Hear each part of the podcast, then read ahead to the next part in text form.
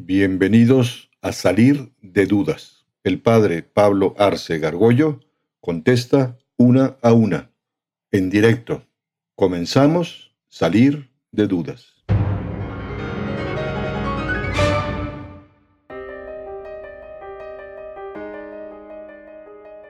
Yo tengo la duda que si Dios perdona todo, o sea, si perdonó a Hitler solo porque se repitió o no sé, o alguien que iniciara una matanza o algo así. O sea, en verdad perdona todo.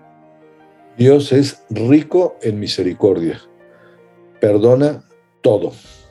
Aún esos casos que mencionas, que podríamos sacar aquí una lista enorme, por desgracia, de la historia de la humanidad que hicieron pues cosas tremendas y tropelías, puedes mencionar un Hitler o un... Hitler es medalla de bronce en asesinatos, ¿no? medalla de plata pues, con Stalin probablemente, medalla de oro Mao Zedong, ¿no? Eh, tremendo, ¿no? Del número de millones de, personas que se le atribuyen su muerte y otras muchas cosas, o gente que ha hecho cosas tremendas, ¿no? Un pederasta de, crímenes de lesa humanidad. Dios nunca se cansa de perdonar, nunca. Por eso la Iglesia Católica no puede afirmar, nunca lo ha hecho y no lo va a hacer, que tal o cual persona está condenada en el infierno. Sí puede decir quién llega al cielo, que es cuando beatifica o canoniza, pero no puede decir que Hitler o el mismo Judas que traicionó a nuestro Señor, ¿no? ¿Por qué? Porque Dios siempre da la oportunidad a la gente que se perdone.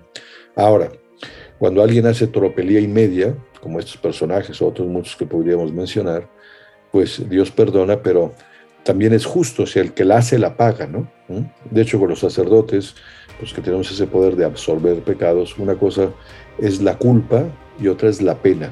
Digamos que en la, en la confesión se perdona la culpa, ya no eres, ya no eres culpable, eh, delete, pero tienes una pena. Es como en el derecho penal, ¿no? Cometiste un asesinato, ok, tienes una pena de 25 años de cárcel, ¿no? Entonces, lo que hace Dios es te perdono la culpa, pero tienes una pena, tío. O sea, has hecho algo desastroso. El ser humano es un ser relacional, has hecho daño a otra persona, a la sociedad entera. Tendrás que pagarlo de alguna manera. Y de ahí está, por ejemplo, el tema del purgatorio, la doctrina del purgatorio. Tienes que purificar porque has hecho desastre y media. Ok, te perdono, vas a llegar a la fiesta final, que es el cielo, pero tendrás que pasar una, una pena de alguna manera. ¿no? ¿Por qué en el catolicismo se usa como medio a un sacerdote para que nuestros pecados sean perdonados. O sea, pues porque hay que confesarle nuestros pecados a, un sacerdote. Bien, pues es uno de, las, de los diseños o de los inventos maravillosos de Jesucristo.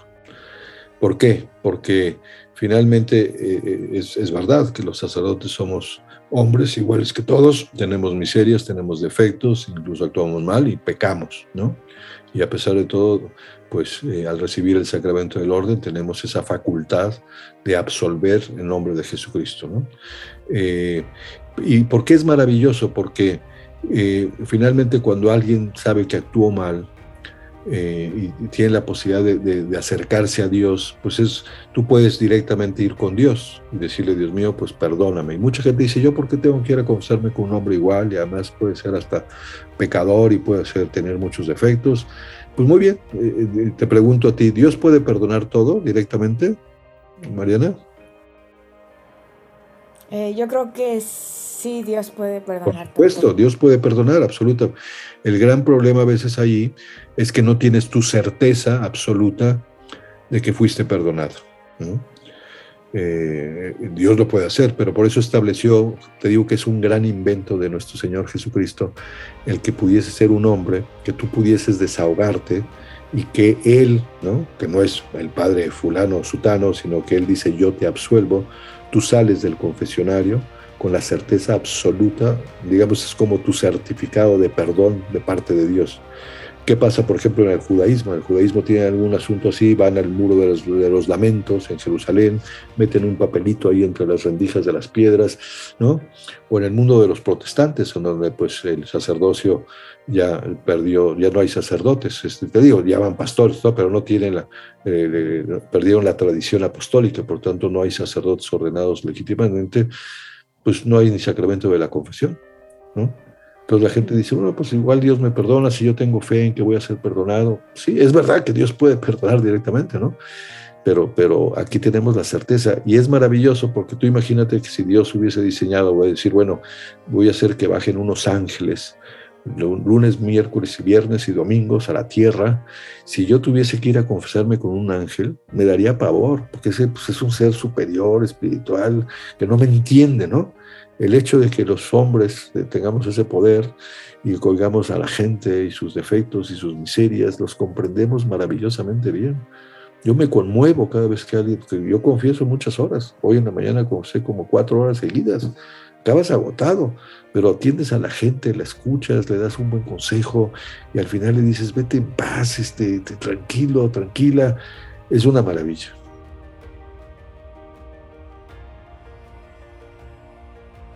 Em, bueno, me puse a pensar en esto primero hace tiempo que me enteré que los diez mandamientos creo que no eran los mismos en México que en otros países, por ejemplo. Entonces, que puedes eh, no estar cumpliendo un mandamiento que, no sé, por poner un ejemplo, en Estados Unidos es mandamiento, pero aquí no, y tú no te, o sea, probablemente ni enterado, o al revés, pues, no sé. Y bueno, ¿con qué tanta objetividad habría que ver esos otros mandamientos en caso de conocerlos o, así? Bien, la, pregunta es buena, pero, pero no, no, no he leído que, que haya distintas listas de mandamientos en países o en regiones. No sé si estás leyendo una fake news o qué, dónde lo escuchaste. O sea, los mandamientos son mandamientos de Dios que están en la Sagrada Escritura. Hay una formulación muy clara en el libro del Deuteronomio. Acuérdate que Dios nuestro Señor le dio a Moisés, pues unos mandamientos son diez, que se conoce como las tablas de la ley, que, que no son otra cosa más que una serie de, fórmulas muy, muy, muy específicas que quiso dar Dios al hombre para que el hombre más rápidamente y sin mezcla de error llegara a las cosas fundamentales en el diseño del hombre. Es como el, instructivo de funcionamiento del ser humano. O sea, si tú vives ese instructivo vas a estar muy bien, ¿no? Y, están hechas, eh, cuando fueron dadas, pues de manera muy sintético y, negativo. La primera es tres positivos y luego no hagas esto, no hagas esto, no hagas De alguna manera es lo que hace un papá con sus hijos, oye, no metas los, los dedos aquí en el enchufe eléctrico, oye, este, ese cuchillo no, no, no, no lo saques de ahí porque te vas a cortar. Es como las, los cuidados que Dios quiere que, que, que, tenga el hombre, ¿no? Pero no hay, no hay ninguna variable, digamos, en el catolicismo de que en Estados Unidos sean unos pecados, en México otros, en Nicaragua otros y en Alemania otros, ¿no? O sea, los mandamientos son los mandamientos, ¿no? Puede haber pequeñas diferencias en cuanto a traducción de, de, del texto original del Deuteronomio, ¿no? De hecho, en el catecismo de la Iglesia Católica están perfectamente explicados cómo están el Deuteronomio y cómo están formulados en un lenguaje un poquito más moderno, pero sigue siendo esencia del mandamiento. ¿no? Y luego la iglesia distingue entre pecados mortales, que generan una muerte del alma, por eso el término mortal, o pecados veniales, más pequeños, cosas banales, más pequeñas, ¿no? El mortal, pues, te rompe la relación con Dios, ¿no? Y por eso hay que acudir a la confesión como para restablecer esa relación. El venial te, te separa un poco del camino, ¿no? Te, sales un poquito del camino y, lo interesante es, es, regresar. No sé si con eso te, doy respuesta a lo que pregunto o hay algo más. Eh, eh, no, creo que sí me queda ya claro, pero es que, bueno, yo me acuerdo que un amigo, igual quién sabe dónde se fue a estudiar, que me había dicho que que alguno de los mandamientos era como no adorar como no, no me acuerdo si figuras materiales, una cosa así, que pues esta me saqué de onda, pero, pues, o sea, quién sabe si igual él estaba equivocado o algo así, pero, pero entonces a mí ya me quedó claro por lo menos. Gracias, más. Sí, quizá aquí hay una, ahorita que mencionaste eso, hay, no te olvides que, eh, digamos, el, el Lutero, en el siglo, principios del siglo XVI, pues protestó contra el Papa, con Roma, le parecía que había escándalos o lo que sea, por eso le llaman protestantes. Y de alguna manera, pues él dijo, pues eh, acabó, haciendo un cisma y fundó una, una iglesia, los luteranos, y, eh, cada quien interpreta la Biblia como quiere, etcétera, etcétera. Y hoy por hoy hay más de 5.000 denominaciones protestantes, ¿no? Y efectivamente el protestantismo sostiene eh, porque Lutero fue de esa línea y luego Calvino y luego Zwinglio, pues que los católicos romanos adorábamos imágenes y que en la Biblia dice que no se adoran imágenes, por ejemplo, ¿no? Eh, cosa que no es verdad. Además, los católicos no adoramos imágenes, las imágenes como un medio para llegar a Dios. Pero en la Biblia, pues Dios establece que haya imágenes, por ejemplo, en el Arca de la Alianza, o Dios mandó a Moisés que pusiese pues en un palo alto una víbora en bronce, ¿no? cuando estaban ahí en el desierto y los picaron muchas eh, víboras porque se rebelaron contra Dios, dijo pues hace esa, esa imagen y todo el que ve esa imagen que era figura de la cruz, un palo con una víbora, pues es, van a recibir el perdón. Entonces, eh, quizá en el protestantismo sí hay denominadas cosas o le han inventado algunas cosas. Y luego hay ciertos mandamientos que da la iglesia, que en concreto son cinco, que son cosas ayuda a la iglesia, este, eh, tienes que eh, participar de la misa cada domingo, etcétera, que son mandamientos que se llaman de la iglesia que puede haber una formulación distinta, sí, dependiendo de los países. Ahí sí hay una diferencia, pero no, no de los conceptos, sino de la, manera de, de formularse. ¿eh? ¿Usted cree que la duda es pecado? ¿La duda? No, bueno, no, no tienes por qué ser pecado. ¿no? O sea, tienes que tener duda y, tienes que decir, yo quiero salir de estas dudas.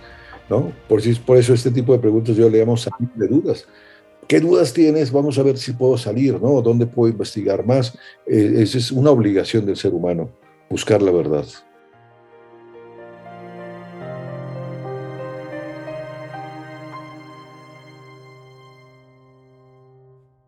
Atrévete a preguntar. Envía tus preguntas por correo electrónico a salir de dudas Dinos también si quieres participar en vivo en una sesión por Zoom. Está claro, hay que salir de dudas.